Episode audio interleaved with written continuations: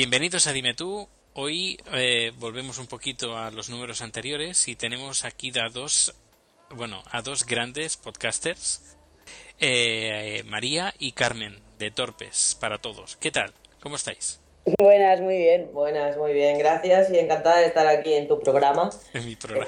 Es que esto, esto me ha hecho mucha ilusión siempre decirlo, ¿sabes? Y, y- y tengo que aprovechar, ¿no? En mi programa. En tu programa, ¿vale? Tu programa, porque no he podido salir en un telefilm, pero un, programa ya me sirve. Qué bueno, qué bueno. Pues mira, eh, deciros que, bueno, al menos para mí, el podcast revelación del 2010 fue Torpes para todo. Venga, hombre. Es verdad. es verdad. Pues muchas gracias. A ver, otros más torpes que nosotros no había antes. Ahora ya se van sumando. Eso. Ah, y, y bueno, ¿y cómo, cómo empezó la idea de hacer un podcast de torpezas?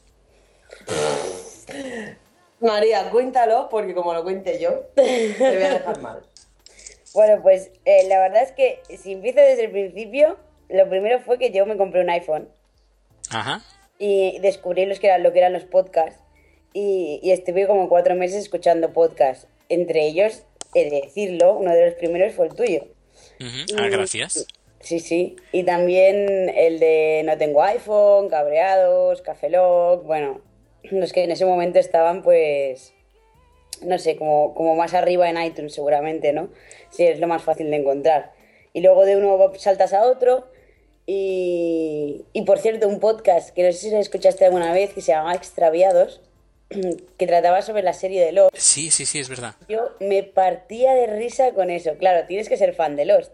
Pero yo me partía de risa y me dio mucha pena que no acabaran de grabar todos los capítulos de toda la serie, de toda la serie, la verdad. Y nada, y digo, pues, ostras, si aquí esta gente se sienta en su casa y se pone a hablar, ¿por qué no puedo hacer yo un podcast, no? Que es más fácil que no hacer un blog, me parecía a mí en aquel entonces. Y, y nada, y eso que te va rondando por la cabeza y tal. Y un día le digo a Carmen, ¡Wala! Me molaría hacer un podcast. Y mi respuesta fue, ¿y qué es eso? Porque ¿Qué la que porca? tenía iPhone era ella. Yo no tenía ni idea de lo que eran podcast. Y me dice, quiero grabar un podcast. Y yo, vale, sí, yo lo que tú quieras, cariño, lo que tú digas. Y me dice, no sabes lo que es, ¿no? Digo, "Mm, va a ser que no.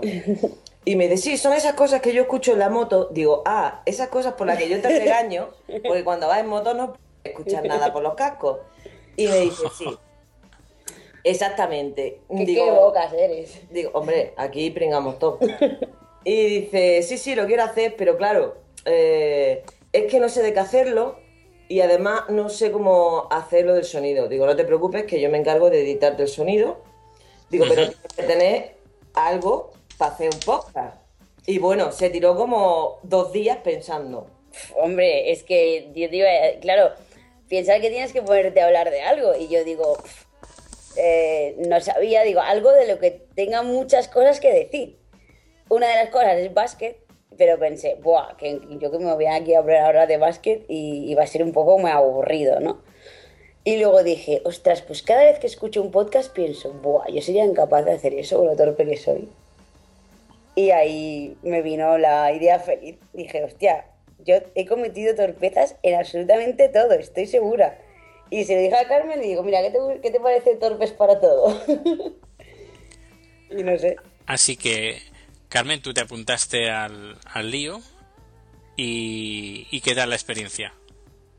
Bueno, la experiencia fue buena porque hicimos, bueno, yo le dije que me comprometía a hacerle el sonido siempre y cuando tuviera algo que fuera eh, perdurable, o sea, que no fuera que fuera a grabar una promo y un podcast y ya está. Que yo quería que si se involucraba en el proyecto, que lo, que lo llevara a cabo y que me parecía buena idea porque a ella le gustaba y le hacía ilusión. Y entonces grabó, se, grabó la promo, grabó el primer episodio, ya estaba súper emocionada, pero claro, tenía los nervios de ay, ay, ay, ay, ay. Y yo la vi así un poco tensa y le dije, va, en el próximo, ¿quieres que esté contigo? Digo, si quieres comento algo, algo, para que no te sientas sola y tal, porque claro, ya me decía que cuando había más de uno era más divertido y tal. He, de reconocer que yo no escuchaba podcast, Ni los escuchas ahora. Bueno, sí, ahora de vez en cuando escucho alguno. Y me dice, va, venga, pues sí, venga, te podrías quedar no sé qué conmigo. Digo, venga, pero una vez y ya está, ¿eh? que a mí esto del micro no me gusta. Y grabamos el episodio 2, eh, podcast número 2, que fue en el que yo entré y a partir de ahí ya me enganchó. Y la verdad es que es muy divertido, pero para mí es como una terapia, la verdad, porque cuento todo lo que se me ocurre y más, de anécdotas propias, ajenas, de amigas, de verdad, de amigas, de verdad. pero no me importa y, es, es muy divertido, porque es un rato que dedicamos juntas a un proyecto en común y vemos que la gente responde, que cuenta su anécdota y bueno, supongo que es esta interacción, ¿no? De, lo que más me llama la atención, que tengamos una cuota de oyentes que participan en el podcast tan grande, que es a mí lo que más me gusta. Sí, la verdad es que eh, para mí personalmente lo que, lo que más disfruto es que, bueno, es la filosofía del podcast, torpes somos todos. Por mucho, muy perfecto que seas, o muy famoso que seas, o mucha pasta que tengas, o muy listo que seas, alguna vez has cometido una torpeza y te has sentido torpe. Sí, sí, Entonces, ese, ese, es el objetivo. El objetivo es implicar a la gente y decirle, eh, que yo también la he cagado, tío. y no sé, la verdad es que es muy reconfortante que la gente nos mande cosillas y tal. Sí, porque os escriben bastantes mensajes y tenéis de vez en cuando tenéis que hacer un especiales de, de correos porque es que no, no dais abasto. Sí, sí. La verdad es que al principio lo hacíamos en cada episodio pero luego hablando con algunos oyentes y entre ella gente que, nos decía que, bueno, que el tema de los audios no, no, les acababa de molar tanto. Y yo dije, bueno, vale, pues luego separo, pero yo no voy a dejar de poner audios porque para mí es una de las esencias del podcast, ¿no? Que yo te cuento mi historia, pero yo también quiero que me cuentes la tuya, ¿no? Aunque en algún momento alguno, algún oyente nos mande un audio un poquito largo y que que pueda ser un poquito lento, pero bueno, no pasa nada. Ya sé a quién te refieres. No hablemos de este tema que me cabreo, ¿eh? Ay, ese, ese fue antológico, ese número. Ya ves. Ya ves, todavía me lo recuerdan, ¿eh? Lo de, sí, ah, tú eres la que insulta al oyente. Y yo, joder, tío. Entre eso y la pala ya, ya tengo mi epitafio. ya ves. También formasteis parte de, de, las jornadas de podcasting de Barcelona, ¿no? Pues sí. No, yo no. ¿Tú no? nada. Fue en otra vida, ¿no? Fue en otra vida, tuvo que ser en otro momento, no. La verdad es que, que sí, sí. Y, y, y, tú también, ¿qué vas a decir? Estuviste ahí de apoyo. Bueno, un poquito. Desde con la distancia y con mucho amor. Claro. La verdad es que fue un proyecto muy chulo, muy chulo. Sí, sí. Y... gracias a Jordi, eh, hay que decirlo, que siempre nos gusta recordar que estuvo ahí, 100 de cine. Mm, y, y, nos dio la energía para empezar y el proyecto y, y, la verdad es que lo pasamos genial. Bueno, esto viene a ser otra vez, otra vez lo mismo que antes. O sea, se involucró María, ¿vale? Y entonces yo fui con ella a dos reuniones con Jordi y, yo estaba allí, escuchaba las propuestas y tal, y de vez en cuando, pues como soy tan asertiva, pues yo siempre opino. Y a quien no le guste ya sabe que no me tiene que invitar. Y entonces yo empecé a opinar, no sé qué, tal, y hasta que ya me cogieron Jordi y María y me dijeron, venga, va, tío, ah, no sé qué. Y dije, bueno, venga, va, mm, acepto barco como animal acuático. Pero obviamente no sabía en lo que me metía. Y después. Sí, sí. Bueno, te firmes a todos, hay que decirlo. Y eh, Sebas puede dar fe de ello. Sí, sí. Ay, bueno, que te queremos, guapo. Ay, qué guapo. Pues sí. Pues, eh, a ver, las jornadas fueron fantásticamente bien, pero no sé qué ha pasado de las jornadas, pero hay podcasters, y, vosotros no sois las únicas, que han dejado el podcast así como un poquito de lado. ¿Y eso? Quiero aprovechar que tengo el micro y, quiero pedir disculpas a nuestros oyentes porque nos lo han dicho que ya nos vale, que no sé qué. Pero realmente eh, las jornadas fue un subidón tan grande, tan grande, aparte de mucho, mucho trabajo, que, que, nos dio un bajón. Nos dio un bajón, vinieron las navidades, luego historias personales y cuesta volver a coger el ritmo y tal y cual. Pero ya tenemos uno grabado y pronto, pronto saldremos otra vez al aire. A ver, es normal, ¿eh? Porque cuando tienes un subidón y un montón de trabajo y, y estrés, porque te genera mucho estrés de sobre algo, luego dices, "Mm, creo que me merezco unas vacacioncitas Ya ves. y desconectar un poco. Sí, sí, sí. La verdad, pero. si, si no la gente se quema, os, os podéis quemar. Claro. Todo y cual- cualquier persona. Aunque la verdad es que tengo que decir también, creo que Carmen estará de acuerdo conmigo, que eh, la experiencia que tuvimos de grabar en directo fue una pasada. Fue una pasada. Creo que, que es una de las veces que mejor me lo he pasado.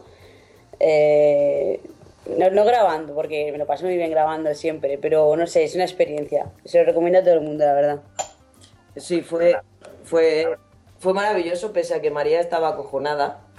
Y pese a que no me dejó ver el guion de. Bueno, que luego cuando estábamos grabando lo vi y tampoco lo entendí, pero. porque escribe muy mal, pero fue, fue muy chulo, porque además la mayor parte de la gente que había, había oyentes, pero había muchos de los voluntarios que se quedaron, y eso que era la hora de comer, Mm. porque cogimos para nosotras la hora que era más floja, y fue, fue chulísimo, a mí me encantó. Además, así pudieron ver en directo mi pala, tío. Hombre, yo no la he visto, ¿eh? Ah, pues muy mal, tienes que ver el vídeo de, de ese- de esa grabación porque aparece mi pala. La famosa pan. Que por cierto, ¿dónde la conseguiste? Pues la conseguí en eBay. O sea, ¿Y qué haces, ¿Y qué haces con ella? pues es que la historia de la pala... Mira, cuando grabábamos ellas, uno de los oyentes nos, nos- nos hizo una pregunta a todas, las siete que éramos, y dijo que era qué es lo último que has comprado por internet. Y daba la casualidad que yo estaba preparando un rodaje que íbamos a hacer en, en la montaña de Montserrat, y en el rodaje teníamos, bueno, yo como directora de producción tenía que proporcionar, pues, el hacer una especie de refugio para los actores para grabar. O sea, era un refugio que se iba a grabar y que tenía que aparecer en pantalla y tenía que tener, aparecer como, bueno, cutre y hecho con cuatro cosas, ¿no? Y se me ocurrió comprar una pala de estas de camping que tienen, se intercambian con una sierra y un hacha y no sé qué. Y bueno, que pensé que lo que se pudiera hacer con eso sería lo que quedara plausible que podrían haber hecho estas dos personas que se perdían en Montserrat. Y, y dio la casualidad que la acababa de comprar y claro, la compré, la usé para ese rodaje, la llevo en el maletero del coche, ¿para qué? Pues no lo sé. Y bueno, pues ahí está. Sí, la, la gente empezó a hacerse películas con la pala. Sí. y mira, ya, ya ha quedado la cosa. Pero la pala es... ese- A ver, yo vi un vídeo de una pala que hacía de todo. ¿Es esa pala? Es esa pala, sí, sí. Es una pala que eh, es hacha, es intercambiable, se desmonta y tiene, tiene hacha, sierra y cuchillo. Y tiene destornillador y tiene más cosas, tiene de todo. bueno, es que es una pala multiusos para camping. Es que, yo qué sé, que, que tampoco es tan grande, que es que la gente dice una pala y se imagina una pala de estas de mango de 4 metros, ¿sabes? Para cavar una fosa común y no, es una pala de camping de mierda. Pero bueno, mira, oye, el mito está ahí y, y, bueno, yo, yo siempre lo acompaño ya de que tengo guantes de late en el coche y una lona impermeable y cosas así. ¡Qué miedo! Sí, claro, esa, esa es la idea, ¿no? Así la gente no me habla y entonces yo paso desapercibida, que es, la- es, es el final de la, de la historia, ¿no? Bueno, así que tenemos dentro de poco un nuevo número de Torpes para todo. Sí. ¿Algún otro proyecto así interesante en mano, en, en marcha? Pues aparte de que Carmen está metida en la asociación, ja, ja, ja, ja, ja. Ja, ja, ja. No, de momento soy asesora, ¿vale? Estoy echando una mano a la asociación y bueno, estoy ahí... Oye, asesora, qué importante queda. Bueno, tía, yo qué sé. Soy soplagaita y ya está. Soy la que, la que entra en las reuniones y toca las narices a todos los que están ahí y ya está. Entre ellos aquí nuestro corresponsal Sí, en, en Estocolmo. y en Estocolmo, pues entre ellos él y, y ya está. Es que cuando acabaron las jornadas el Seba me dijo que, que bueno, que les apoyara con el tema del- de lo que es el sponsoring y todo el tema de patrocinio de manera general a toda la asociación y bueno, no me pareció mal. Está bien. Es que, eres, es que eres una crack. No, bueno, lo intento. Yo lo intento. Hago lo que puedo. Y nada, y proyectos, pues la empresa que tenemos María y yo, pues va a tener su propio podcast. Y, y, bueno, a, a ver cuándo lo empezamos a grabar, a ver cuándo María se pone las pilas, porque es que no hace nada, macho. Todo el día sobando y bebiendo cerveza. Hola, tío, ¿de qué va? ¿Tenéis una empresa de qué? Pues se llama Curado Formación y es una empresa que se dedica a dar formación a personas que trabajan en zonas de conflicto, ya sea militar o social. Suena un poco raro, No, no. pero bueno, la idea es, eh, bueno, las personas que viajan a, a países en que están mal y que por lo que sea, porque son cámaras o son reporteros, tienen que hacer su trabajo allí durante un tiempo, pues que tengan Ujú. unas medidas de seguridad básicas. Y, Ajá. y, bueno, Carmen es la creadora de este proyecto. Pues tiene muy buena pinta.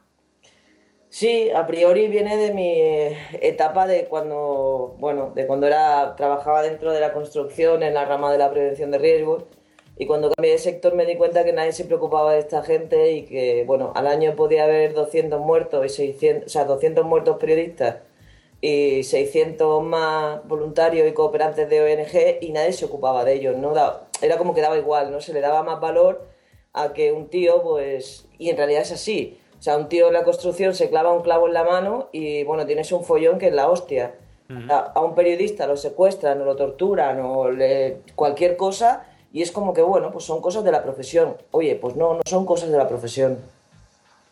Claro. Y entonces ahí me puse a investigar, solo había tres empresas en el mundo que lo hicieran y, y, bueno, me lancé, empecé a investigar, a contactar con profesionales, gente del sector que, que sabe lo que hace, militares, un poco de todo y, y, bueno, montamos la empresa hace ya un año o por ahí. Fuimos finalistas en los premios Barcelona Ciudad Emprendedora. Y, Ujú, Sí, es verdad. sí, y bueno, está bien, el proyecto gusta, lo que pasa que claro, Cuesta, cuesta lanzar. cuesta que la gente se asuma que cuando sale fuera corre riesgo, porque es esto, o sea, hasta ahora es igual que la construcción. Cuando tú al principio de la, pre- de la ley de prevención de riesgo iba a un paleta y le decías que se tenía que poner el casco y un arnés y te decía, sí, hombre, me voy a poner un casco. Eh, he estado así toda la vida y nunca me he matado. Cosa Claro. que tú le dices, obvio, si no, no estaría hablando contigo. Pero bueno, supongo que en este otro sector tiene que entrar también poco a poco y ahora estamos con una campaña de concienciación, trabajando con el Colegio de Periodistas, intentando que la gente se haga un poco cargo de que su vida es la que corre peligro y que está muy bien buscar la noticia, la información, en el caso de cooperante ir a ayudar, en el caso de antropólogo ir a zonas, estudiar determinadas tribus y tal, pero que, mm, bueno, lo chulo es que puedas volver a contarlo. Sí, claro. Es sumamente importante. Exacto, porque es Que el periodista vuelve, que el periodista o el cooperante vuelva al país para contarlo, si no, ¿qué gracia tiene? Exacto, pues ahí es donde estamos nosotras con Curago. Y entonces, pues eso, Curago tendrá su propio podcast y tenemos que, bueno, hemos contactado con gente que a la que vamos a hacer una serie de entrevistas y tal. Este será serio. Y, Ujú. y- digo, sí, hay- Será otro, otro aspecto de nuestra vida. sí, porque claro, a ver qué torpeza, ¿no? Pues mira, es que a mí me secuestraron y... No, esto no. Es- sería un poco, un poco un podcast negro, ¿eh? Sí, sí, y no. Pese a que yo dudo mucho que no se me escape alguna broma macabra o algún chiste malo. Mm, Pero intentaré que no. Pero más que nada por quitarle hierro a la situación, porque hay gente que has- realmente ha sufrido muchísimo. Entonces, hacerle una entrevista y que eh, está contando una cosa muy personal y que le llega y que le ha dolido, o que ha perdido familiares por el camino, tampoco es, es difícil, ¿no? Entonces, bueno, claro. hay que verlo, intentar tomarlo desde otra postura, aprendiendo siempre lo que te vienen a, a decir. Y. y ya está, y la gente verá que a veces hablo en serio. Solo a veces, pero a veces hablo en serio. Enlazando ya este tema, bastante relacionado es el tema de, de Egipto. Que las pirámides están muy poco transitadas. Exacto. Sí, va a ser que sí. Es que. Es que hay- comentario, es que verdad. es que. Pero últimamente la gente como que se le va un poquito la mano en Twitter, ¿eh? Sí, sí, o sea, mm, bueno, mm, has- bueno, también a lo mejor ha sido como un acúmulo o precisamente que por el hecho de hacer este tipo de comentarios la gente le ha prestado más atención a lo que se dice en Twitter, pero hostia, vaya resbalones que está cometiendo la gente eh, ahí, o sea, es, es un medio de difusión, te leen muchísimas personas, tienes que tener cuidado con lo que dices. Mm, A ver, un perfil como yo, que ya se sabe de lo que voy, pues mira, ya está. Pero si fuera yo como persona, o sea, yo como mm, miembro de Curago no puedo decir eso, por ejemplo, ¿sabes?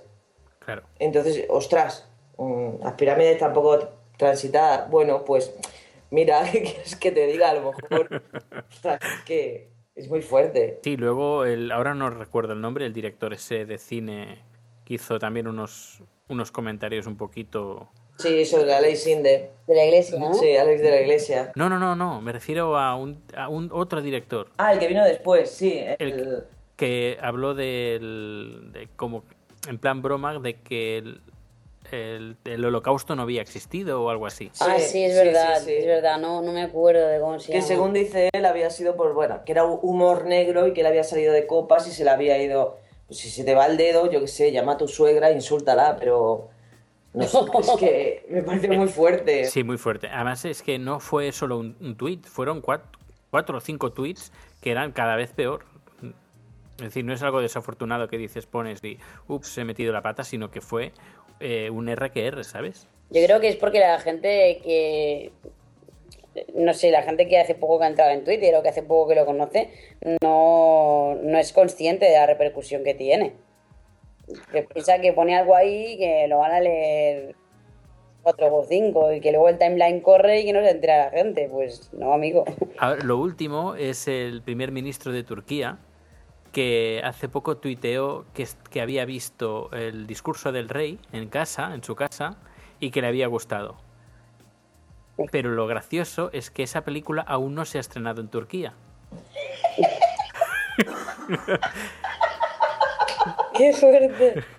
Y claro, es un, además un, el primer ministro batalló mucho sobre el tema del pirateo y bajarse películas por internet y está prohibido. Ya ves. Que- pero es, es, es- es- perdón, ¿eh? con todos los respetos del mundo, pero ser un poquito más que torpe, tonto, ¿eh? Hay diferencia entre torpeza y...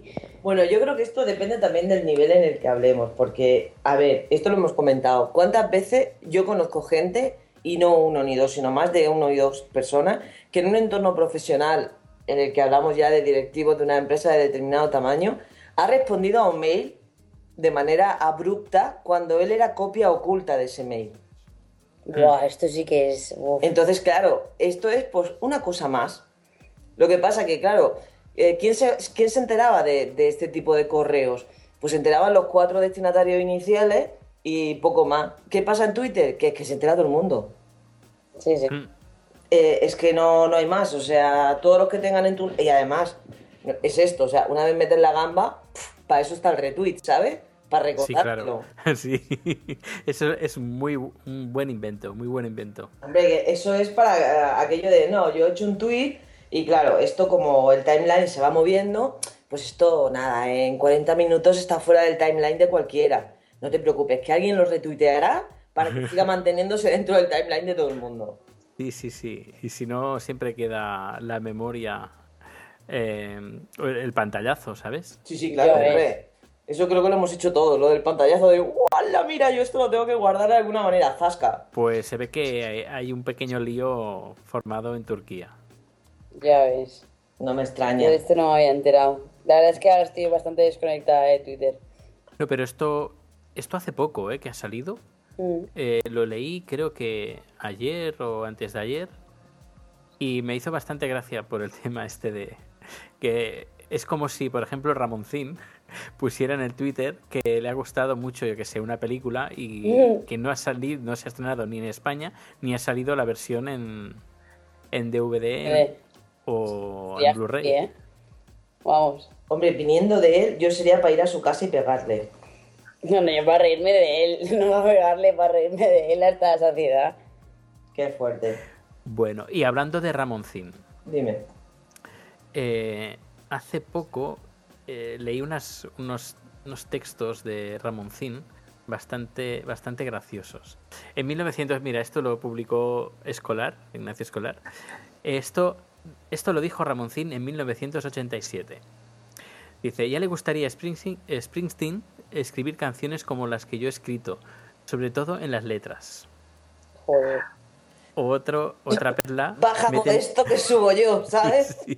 ¿Dónde está Springsteen y dónde está él ahora, sabes? Sí. Otro que dice, me tendrían que dar dinero para soportar a Freddie Mercury. Oh. Ostras, este tío es que Vamos, que- ya había dejado la medicación en aquel entonces. Sí, yo creo que sí. bueno. Otra, otra. Eh, los que tenemos un caché más alto nos vemos obligados a tocar en festejos populares subvencionados por organismos políticos.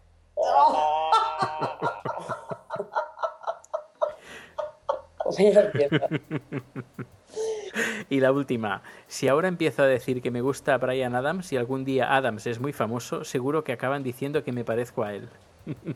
Hostia, tío. Pero bueno, bueno, aquí está la, la gente, ¿no? Sí, la gente está un poco para allá. Está fatal, tío. Está fatal. Luego he visto que por algunos comentarios que habéis puesto, bueno, en, en algunas webs, en Twitter, incluso también eh, algún comentario que habéis hecho en el podcast, eh, sois bastante, ¿cómo lo diría? Venga, atrévete. Mili- es que no me sale la palabra. Eh, milita- militantes, militantes del movimiento gay. Ah, no, yo no. Yo lo he dicho siempre. En esta familia solo hay una lesbiana y es María. Y ya está aquí de rebote. O sea, yo, eh, yo estoy aquí por casualidad, mira. Eh, ¿Que es mi mujer? Sí, pero eso es, bueno, un atributo secundario. Tenemos el libro de familia, ¿eh? Eh, tú siempre dices lo del libro de familia y yo no lo he visto todavía. sí, claro. ¿No lo has visto? es que hace mucha ilusión, ¿eh? Tener un libro de familia. No, no, yo lo he visto, lo tengo escondido en un cajón, para que no me lo echen cara todos los, todos los días. La verdad que aquí la, la militante soy yo. Ajá. Porque, bueno, no sé. Mm, yo cuando descubrí mi orientación sexual lo, lo descubrí de una manera muy, muy natural y, y lo he llevado muy bien siempre. Pero, no sé, siempre he sido muy consciente de, de que hay gente que lo ha pasado muy mal y, y que, joder, que yo te quiero tener mis derechos, que no soy un bicho raro ni nada, ¿no? Entonces, no sé, es como algo que para mí es solidaridad. Estuve Ujú. metida durante cuatro años de una manera muy intensa en Panteras Grogas, que es un Sí. grupo deportista de aquí de Barcelona que, bueno, lucha por la, contra la homofobia en el deporte concretamente, pero bueno, que se puede ampliar a, a- a cualquier ámbito, ¿no? Y, y no sé, para mí mm, dar visibilidad y normalidad al asunto eh, es importante, es parte de mí. Ahora no soy tan activa porque ya me acabé un poco, un poco rayada de lo que es el politiqueo, porque bueno, después, después de un gran evento como, como tú dices, siempre da un bajón. Sí. Esta vez mi bajón ha sido más largo porque estuve metida en, en los Eurogames de Barcelona. Ajá. No sé si sabes un poquito Sí. Pero bueno, cuéntalo que a lo mejor algún oyente no sabe lo que son. Bueno, mm, quiero aclarar que el grupo de Panteras Groas es un grupo deportista de gays y lesbianas, transexuales y bisexuales, pero que no está cerrado a nadie. O sea, es un espacio común en el que sentirte más a gusto mientras practicas deporte. Porque el deporte es uno de los sitios donde más homofobia hay, uno de los lugares o espacios donde la homofobia es más patente, ¿no? ¿Quién no ha oído en un campo de fútbol, por ejemplo, eh, maricón a cualquiera que no juega correctamente? Mm, Ya. Y entonces, eh, para hacer un poco de unión a nivel europeo y a nivel mundial, cada cuatro años hay unos, una especie de Juegos Olímpicos gays y cada dos años hay una especie de, juego, de Juegos Europeos, ¿no? Que simplemente el objetivo es eh, conocer gente, pasarlo bien y normalizar el asunto. Mm, Nada más fuera de ahí. Entonces, eh, Panteras Grogas eh, optó a la candidatura para los Eurogames de 2008, eh, lo consiguió y nada, montamos aquí Barcelona Un sarao. un sarao brutal de 5.000 deportistas y 33.000 personas implicadas en, en global. Y la verdad es que fue muy chulo. Lo que pasa que, claro, yo me di de bruces con todo el tema de, de la política, de la Generalitat, del ayuntamiento peleándose por querer tener más presencia, que si las ruedas de prensa, a ver quién sale más en la foto. Y bueno, a mí la verdad es que no, no me gusta esto, ¿sabes? A mí me gusta lo que es el objetivo final, ¿no? Que si a mí me ve por la tele una chica que tiene 12 o 13 años y en ese momento se está planteando que le gusta a su amiga en el cole, pues que no, que, que no piense que es rara, sino que, que no pasa nada, que, que tus gustos son, pueden ser respetables como cualquier otro. Sí, sí. Y, y ahí está, tengo mi vena asociativa. Pues sí. Pues muy bien. Y además es que de vez en que se necesita gente con este tipo de iniciativa y que de dar la cara. Sí, sí, sí, la verdad es que yo de todas las chicas, bueno, cuando yo llegué a Panteras Grogas había muy pocas chicas, creo que había una o dos. Eh, y yo monté el equipo de básquet, el equipo de fútbol y el equipo de volei. Y de todas estas, que podíamos al final ser, ¿cuántas llegamos a ser de chicas? ¿Unas 50 por ahí? Sí. Un, creo que llegamos a ser un 30% de, de los socios de Panteras, que es mucho para lo que habían sido antes un 2% o algo así. Ajá. Y, y de estas, igual había dos o tres que no les importaba salir en, en la tele o en una foto o tal.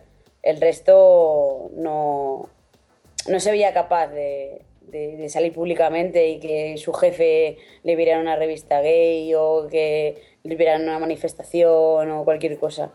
Y la verdad es que es sorprendente, que te estoy hablando de, de hace seis años, del 2002, de- no, perdón, del 2004, 2005, que no estés hablando de 1960, ¿sabes? Que hace nada, hace nada todavía la gente tiene palo, o sea, tiene el respeto de, de bueno, de, de que si igual es mi jefe, si sabe que soy gay, pues va a tener prejuicios, ¿no?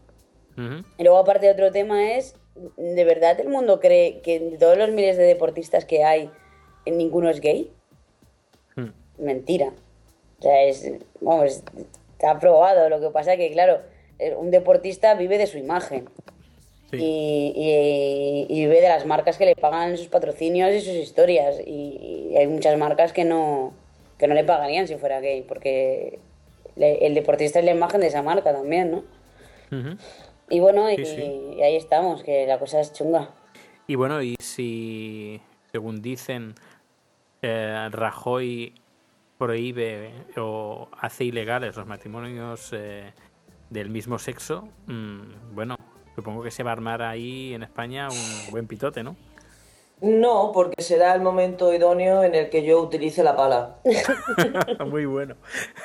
Porque, vamos, o sea, esto es como, bueno, es que a mí me parecería denigrante, pero Ya- ya, ya no solo por esto, o sea, a ver, tú tienes que respetar, de- dentro de la política, tú tienes que respetar lo que han hecho tus antecesores, y si no te gusta, intentar mejorarlo, pero nunca volver atrás.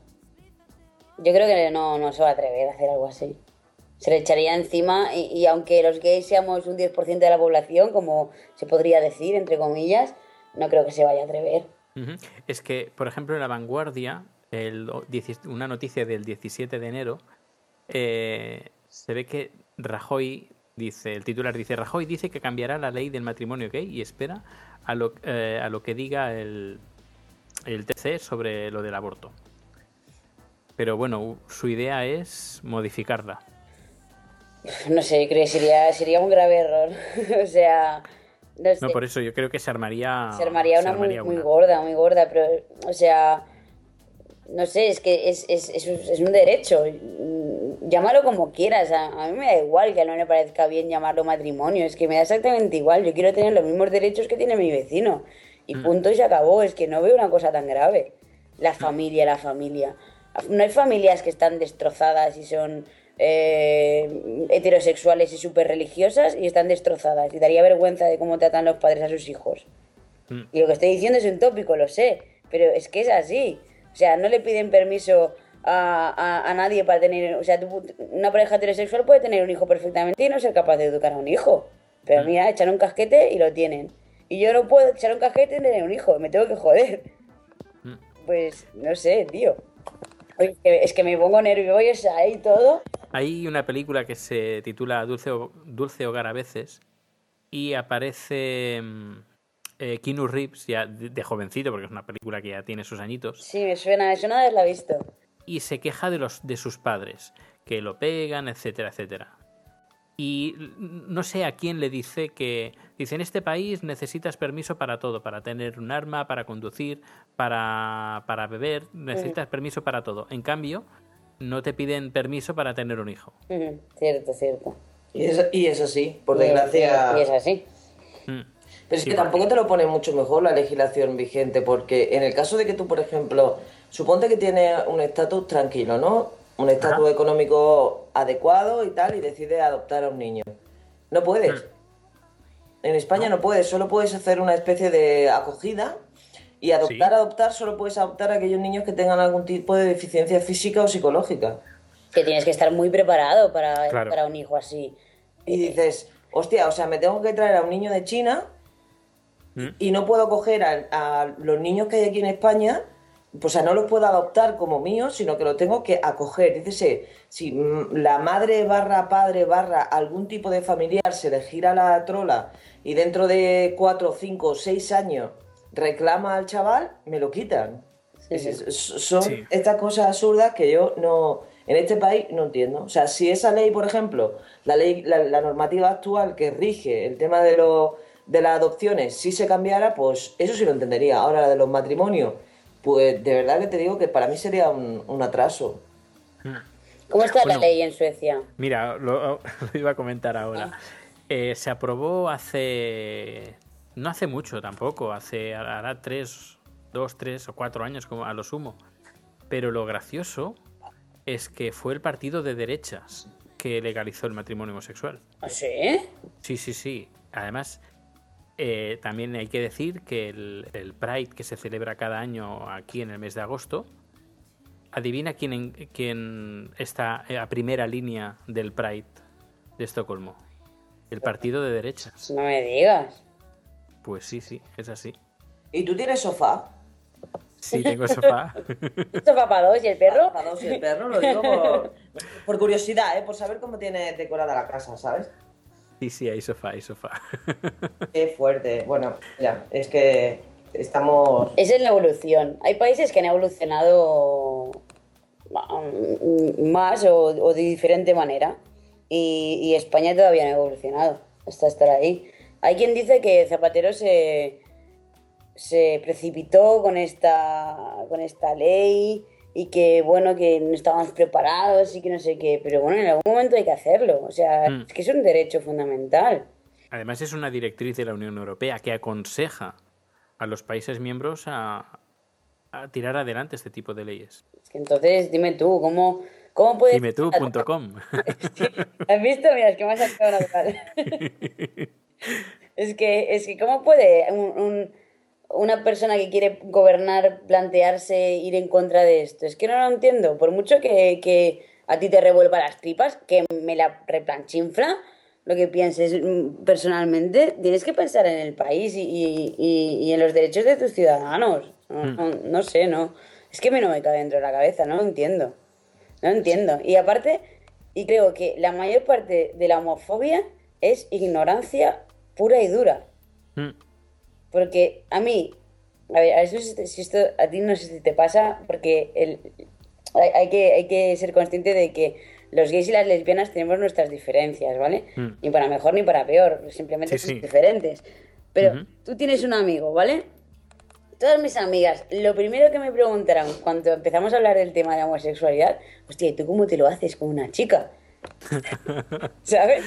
O sea, no, no mil, mil y otras cosas, no, lo primero que te preguntan es eso. Sí. Es que hay tanta ignorancia, tanta... Mm. Y, y pre- eh, prejuicios, muchos prejuicios. Bueno, mi madre lo que me dijo a mí fue, eh, ostras, pues sí que has decidido vivir una vida difícil. Y me quedé yo diciendo, joder, mamá, me acabas de aplastar. Bueno, a mí me dijeron todo lo contrario, que había cogido la vida fácil. ¿Ah, sí? Sí. Ostras. Tía, tío. Pero es que tampoco es una elección, esto tampoco la gente lo sabe. Mm. No es una elección. Yo no cojo un día y digo, venga, va, voy a elegir. ¿Qué, qué quiero ser? ¿Transexual, bisexual, lesbiana, lesbiano? No sé qué, pito, pito, gorgorito. Mm. No, es, es algo que te sale de dentro. O sea, ya aparte de, de- de partiendo de, de que yo soy de pensamiento de que tú te enamoras de una persona. Yo da Sí. la casualidad de que no me he enamorado nunca de un hombre. Pero no, no, nunca lo he negado. Eh, yo creo lo del tema de la legalización aquí en, en Suecia eh, también tiene mucho que ver con la mentalidad de, de los suecos. Que porque aquí, por ejemplo, vas por la calle y todas las ventanas están sin cortinas, sin persianas, sin... Y si quieres, puedes mirar lo que está haciendo la gente. Que, y que a lo mejor están echando un kiki en el comedor y es que tú lo ves todo. ¿En serio? Y sí, sí, sí, lo ves todo. No hay cortinas, no hay persianas. Está todo abierto. Jolín. Pero lo, ma- lo gracioso es que la gente no mira, no tiene la necesidad de mirar al vecino.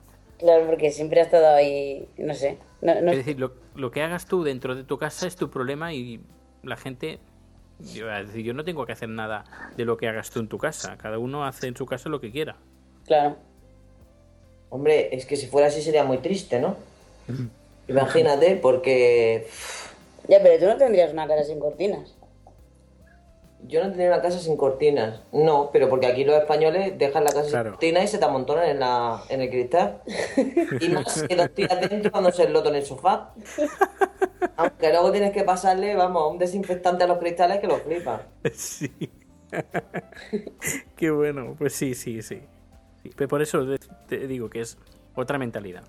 Pues otra mentalidad dif- diferente.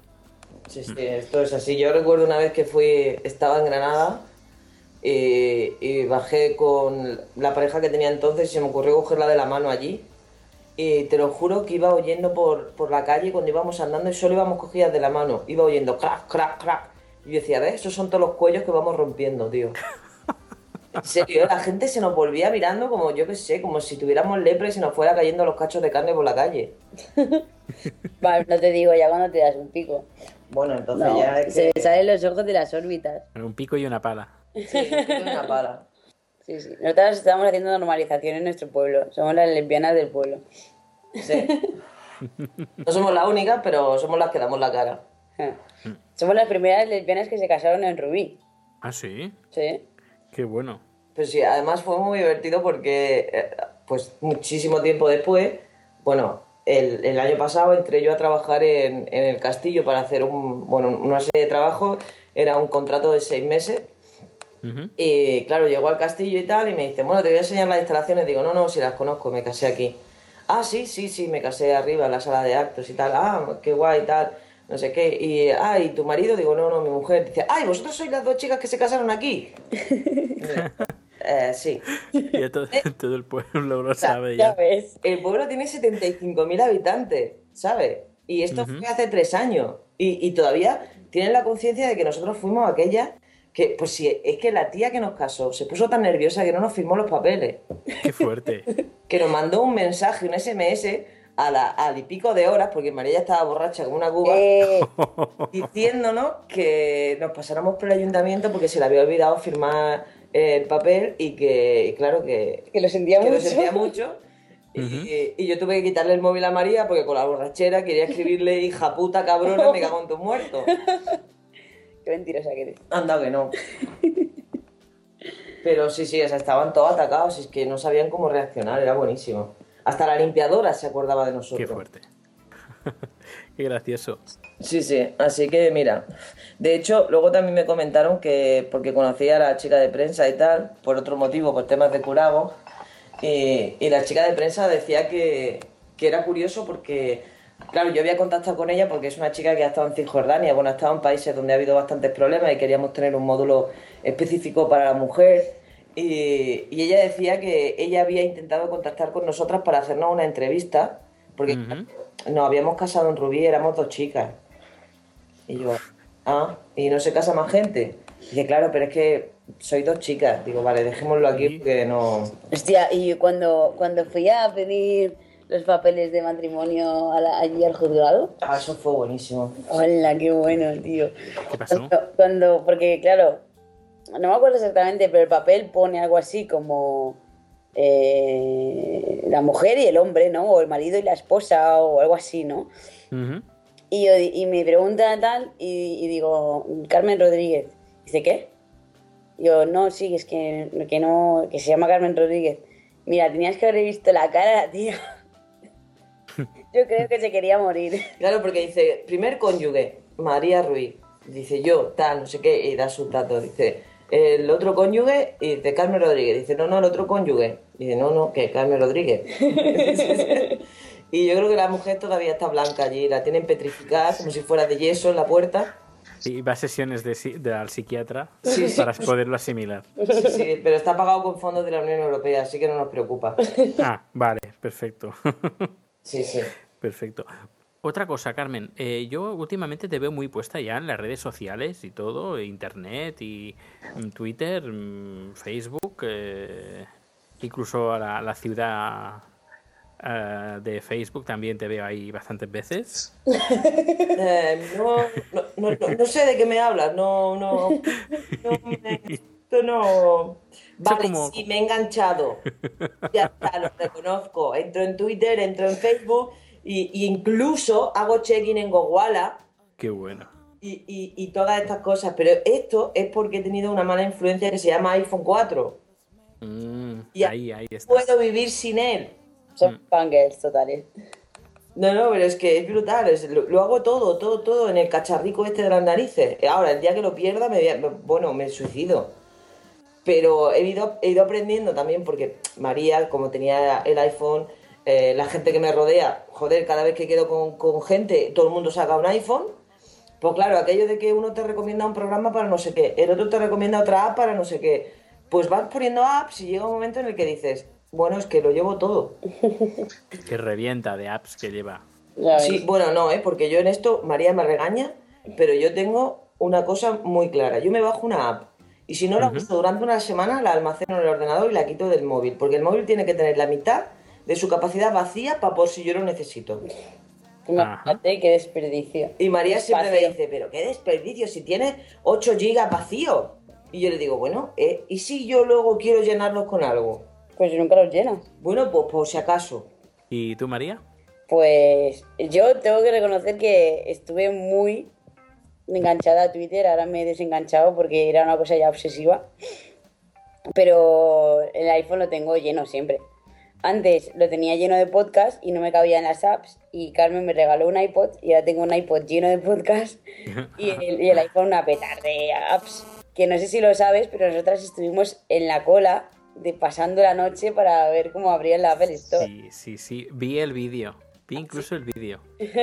Sí, sí, qué bueno, qué bueno, qué bueno. Nos lo pasamos bomba, la verdad.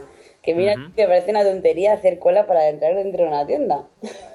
Que lo Sí, sí. Es que lo es. No, no. Hay que estar un poco enfermo, ¿eh? Sí, sí, o sea, en la cola no parábamos de decirnos, oye, oye, que abren un imaginario en la semana que viene, ¿hacemos cola? Todo el rato igual, venía otro, oye, oye, que abren un Carrefour en no sé dónde, ¿vamos y hacemos cola? O sea, era como decir, sí, ya lo sé, somos todos unos enfermos, pero la verdad es que estuvimos toda la noche y, y yo me fui con la clara intención, y esto lo he contado ya alguna vez, de dormir en el coche. O sea, yo iba, recogí mi pegatínica con mi número, yo iba a estar un rato con ellos y luego me iba a ir al coche a dormir. Y cuando me quise dar cuenta me dijeron, oye, que abre la tienda. Y dije, pero ya ha pasado la noche. Y fue así, o sea, estuvimos jugando, no sé qué, pues yo te paso esta, app, por otro viene una cuenta, una historia, y se pasó la noche, rápidamente. Éramos como unos 50 ahí y lo chulo, lo chulo no era pasar una noche entera sin dormir ahí en, la- en la- en un centro comercial tirados en el suelo, sino lo chulo era compartirlo con toda la gente que había allí, de, no sé, locos de Mac, ¿no? Y de Apple. Sí, qué chulo. Mm. Qué chu- Es, es lo bonito, es la comunidad. Y conocer gente, y Mm. gente diferente de, de todo tipo y que compartes una cosa en común. Y no sé, y luego hay que decirlo, ¿eh? Los de los americanos saben vender las cosas muy bien, porque que te reciban ahí aplaudiéndote y todo el cachondeo este es, es, es, es muy divertido, la verdad. Qué divertido, tío. Yo tenía un subidón que yo estaba en la cola para entrar ya, y, pero ya tenía hasta los dientes salidos de, del ansia. Es que me tengo que comprar algo, lo que sea, pero yo me compro algo. Y, y vamos, personas más pacíficas y anti-shopping que yo, debe de haber muy pocas en el planeta, pero entré, luego no me compré nada, claro. Pero ese momento subidón fue, ostras, tío, ¿cómo te lo genera la gente esta ahí? Eh, fue increíble, la verdad es que el momento, y además yo agradezco ahí haber estado de las primeras porque eh, cuando nosotros entramos estaban todos los dependientes aplaudiendo y haciéndonos el corrillo. Claro, conforme se fue llenando la gente, los dependientes tenían que atender, con lo cual la gente Claro. que recibía al principio, pues a lo mejor eran tres o cuatro personas. Pero esa sensación de llegar hasta el mostrador del fondo 30 personas aplaudiéndote, gritándote, y piroteándote, porque estabas ahí. y, y gracias por haber venido y tú, mm, hoy, ahora me da cosa y todo, te voy a comprar. Así salía que toda la gente se compraba, que yo no lo voy a entender nunca, el cargador de pilas. Porque dime tú, hacer cola 12 horas en una Apple Store para comprarte un cargador de pilas. Pero la gente decía, no, no, yo como mínimo me llevo el cargador de pila. Como mínimo, claro, claro. Sí, sí, Qué bueno. El cargador de pila. Yo decía, bueno, ¿el cargador de pila hace café o qué? Yo no lo entiendo. Ay, Dios mío. Bueno, ya, ya vamos terminando. Vale. Y me gustaría, bueno, antes de cuando hemos empezado a grabar, antes de grabar, me habéis comentado que habéis ido al cine. Sí. ¿Y qué película habéis ido a ver? Pues hemos visto. Ay, que se me había ido el título otra vez. Vamos a ver, cuando tú te mueres, ¿dónde vas? Al cielo. No, tú no vas a ir al cielo, ya te lo digo yo, que eres bollera, coño, que te han excomulgado. Es verdad, es Al verdad. cielo iré yo y te mandaré postales desde el cielo. Mira qué bonito, otra película. ¿Eh? Te mandaré podcast. Exacto. Más allá de la vida. Más allá de la vida. Eso, de Clint Eastwood. Bueno, no, el director es Clint Eastwood. Bueno, lo mismo. Bueno, pero no es suya, no la ha pagado él. Los productores no son ellos. Bueno, que sí, que ha estado. La verdad es que la peli ha estado muy chula. Ujú. Que, bueno, sois, aunque no lo reconozcáis, so- también- sois también bastante cinéfilas. Mucho, mucho. No, no, yo, yo, yo ahí sí que lo reconozco, ¿eh? Yo, ¿Sí? sí, sí, esto de toda la vida de Dios, de siempre. Yo me, yo me he criado literalmente en un cine y yo veo mucho cine. Es más, no voy más al cine porque no tengo pasta, pero mm, veo mucho cine y de hecho cada día tengo que ver algo. Si no, además María lo sabe, que empiezo como con el mono, me empiezo a poner verde ahí y empiezo... Pero necesito ver, ver una película como mínimo al día y si son series un par de capítulos porque eh, yo me he criado viendo peli. Ahora no me verás viendo programas del corazón o, o cosas la Belén, la Belén Esteban. o Belén Esteban o cosas de estas. Yo esto es que no me entero nunca de nada de lo que pasa. Pero yo peli. Por eso últimamente la tele la encendemos para enchufarla al ordenador y ver las pelis, vamos. básicamente. Pero sí, sí, somos muy cinefilas las dos. Ahí he tenido suerte porque a María también le gusta bastante el cine y... Lo que pasa es que yo no me lo trago todo, como Carmen, que es capaz de verse una película vietnamita subtitulada en chino. ¿Sí? Vamos. Pues bueno, no lo entiendes, pero ves la interpretación, la fotografía, la música. Claro. Ella es la que sabe, yo no. Algún día, algún día Carmen hará una peli. Y escuchad lo que digo, ¿eh? Buah, La, la iremos a ver. A ver. no queda nada para eso.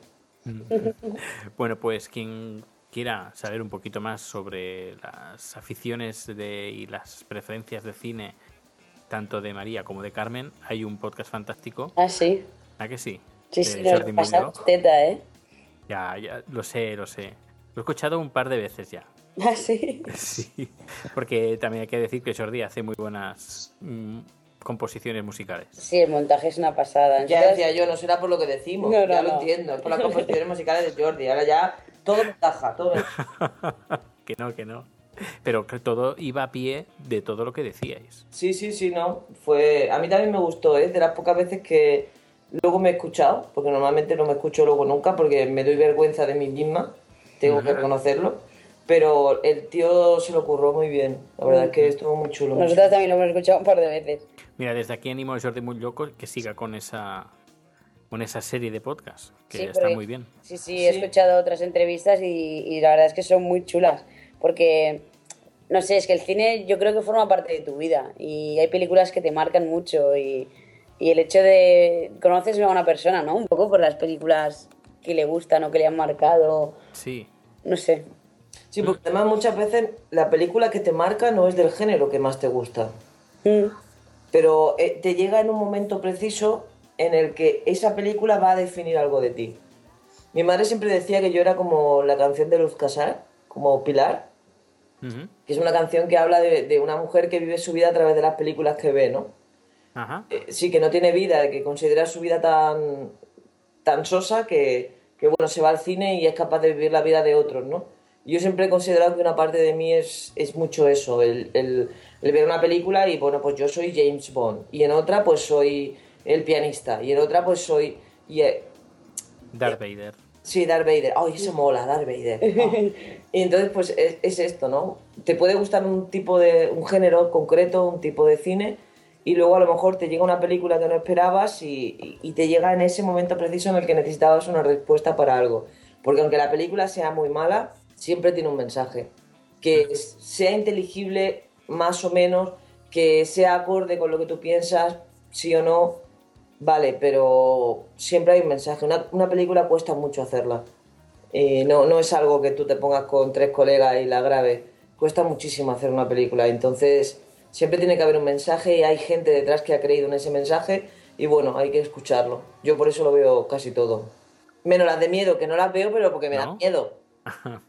Pues ahí, es, esa es la gracia. Ya, por eso la hacen también, coño, que o son de estas de salsa de tomate, que entonces no dan miedo a nadie, o si son de miedo, yo me cago viva. Pues, ¿Cuál de, de las que has visto te ha dado esa sensación de más miedo? Uf, de más miedo. No sé, yo, yo recuerdo algunas de, pues no sé, El Ente, por ejemplo. A mí la película El Ente, ¡buah! Pero, pero fatal, ¿eh? De, de tres y cuatro días sin, después de haber visto la película que no podía dormirme. Porque es- además es una película, fíjate, es una película antiquísima. Sí. Quizá yo no la había, o sea, quizá no la vi con una edad suficiente y con uno, bueno, con un raciocinio suficiente como para entender eh, qué es lo que venía a traer la, la película, ¿no? Pero claro, una película que está basada en unos estudios que fueron reales y que trataba de un espíritu que violaba a una tía sistemáticamente Sí, cuando sí. dormía, hostia, Sí, sí. yo no quería dormir. Sí, sí, sí, sí. Yo también tuve esa misma sensación, ¿eh? Claro, es que Sí, sí, sí, sí. yo lo pasé fatal con aquella película, lo pasé muy, muy, muy, muy mal. Y entonces, igual que esa, pues hay muchas, ¿no? Pero, y últimamente ya no la, bueno, ya es que directamente la, no la veo, ¿por qué? Porque para pasar un mal rato, pues no. Pero sí, hay, hay bastantes que, me- que me han hecho aquello de, ¡Ah! Las peores para mí, que yo también soy muy, muy, muy cagada, es en las que no te enseñan lo que da miedo. hombre, ya lo dijo Hitchcock, No, no, sí, sí, por supuesto. dejar que tú imagines lo que más miedo te da es lo peor. Es, uf, yo es que soy capaz, te lo prometo, ¿eh? Yo he vivido sola unos meses cuando me vine a Barcelona y soy capaz de escuchar cosas que no, que no tienen por qué existir de verdad, ¿eh? O sea, que el sonido del viento contra una rama para mí puede ser el monstruo de mi vida. Claro. Joder. Que, uf, no puedo, no puedo. Todavía recuerdo la primera vez que esta mujer y yo vimos una película, le voy a contar, voy a contar. ¿Sí? ¡Eh! voy a contar. Ya lo has Sí, sí. contado. A mí me da igual, yo se lo voy a contar. Y, Cuenta, cuenta. Y va- fuimos a ver, bueno, estábamos en casa viendo una película que era de Julianne Moore, que, bueno, trataba de una serie de, bueno, e- ella decía que defendía que tenía un hijo, pero que al, Sí, ya sé cuál es. Vale. Pues bueno, hay un momento en el que unos extraterrestres, bueno, la película iba de que unos extraterrestres habían eliminado a los niños para ver si el lazo que había entre el niño y la madre era suficientemente fuerte como para superar el hecho de que su entorno negara la existencia de ese hijo. Ujú. Eh, bueno, a lo mejor esta no sería la sinopsis que haría un crítico de cine, pero es el resumen de lo que iba la película. Y hay un momento en el que se ve una, bueno, una policía que está investigando el caso y que simplemente desaparece en pantalla, ¿vale? Hace chup, No desaparece, Sí. está volando hacia el cielo. No, no vuela ahí como Superman. Sí, vuela hacia el Desaparece. cielo. Y teníais que ver, o sea, de verdad, Dani, o sea, María pegó un grito, Yo te pego un bote. o sea, pues esta pegó un grito, ¡ah! Que yo estaba acojonada al otro lado del sofá diciendo, por Dios, a esta posesa, ¿qué le pasa ahora? No, fue, fue un grito gu- gutural total, de miedo absoluto. De, de- de- no sé, no sé qué me pasó en ese momento, pero me, me acojonó el hecho de que es una peli que en general tiene un ritmo lento y de repente pues esa Sí. papa se va hacia el cielo y, y- y seguro que la música era de terror y, y yo pues me acojoné. Yo recuerdo que cuando la fui a ver no tenía ni idea de qué iba. Pero ni idea. ¿Sabes eso? Que no... Nada, no sabía nada. Y claro, en un principio pues piensas, a lo mejor se está volviendo loca y luego empiezan a, a suceder cosas y ya dices, hostia, esta peli me gusta. Sí, es que es- a nosotros nos pasó lo mismo, ¿eh?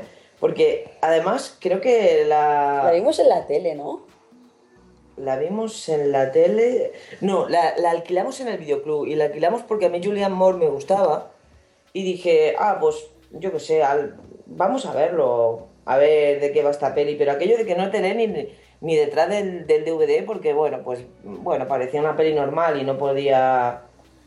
Yo qué sé.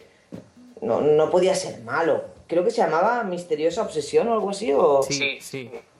Pues claro, pues podría ser, yo qué sé, una obsesión por, por como salía el niño y tal, pues por un hijo. Como a María le gustan tanto los dramas, pues la cogimos. Y, y claro, era. uf, no tenía nada que ver, pero bueno, tampoco era de miedo para cagarse. No, no, no. Pero ya ves. En fin, bueno, que, que yo me enrollo, a mí no me dejé hablar. Ya veo, ya. bueno, pues nada, cerramos este número. Eh, ha sido un enorme placer teneros aquí a las dos. Igual. Hemos hablado de todo un poco. Sí, Ya ves. Sí, sí, la verdad es que me hace mucha ilusión. Todavía me acuerdo de aquel día que nos pusimos a grabarte la entre- el cuestionario este Dime tú que tenías Ah, antes. sí, sí, me acuerdo. Y, y me ha molado mucho estar aquí. a mí también Ujú. me gusta mucho, un placer, de verdad. Muchas gracias. Eh, además hacía ya semanitas que iba diciendo, a ver si quedamos, a ver si quedamos. Sí. Porque me hacía mucho, mucha ilusión teneros aquí y más en la distancia. Pues Ya. bueno, siempre se agradece tener a, a tus amigos y tus amigas pues al otro lado de, de Skype. Pues sí, la verdad es que sí, mola. Pues nada, Carmen, María, María, Carmen, eh, nos seguimos escuchando. Y tanto. Y Un tanto. besazo enorme y un abrazo para los dos. Igualmente, un besazo. Hasta Sí. luego. Hasta luego.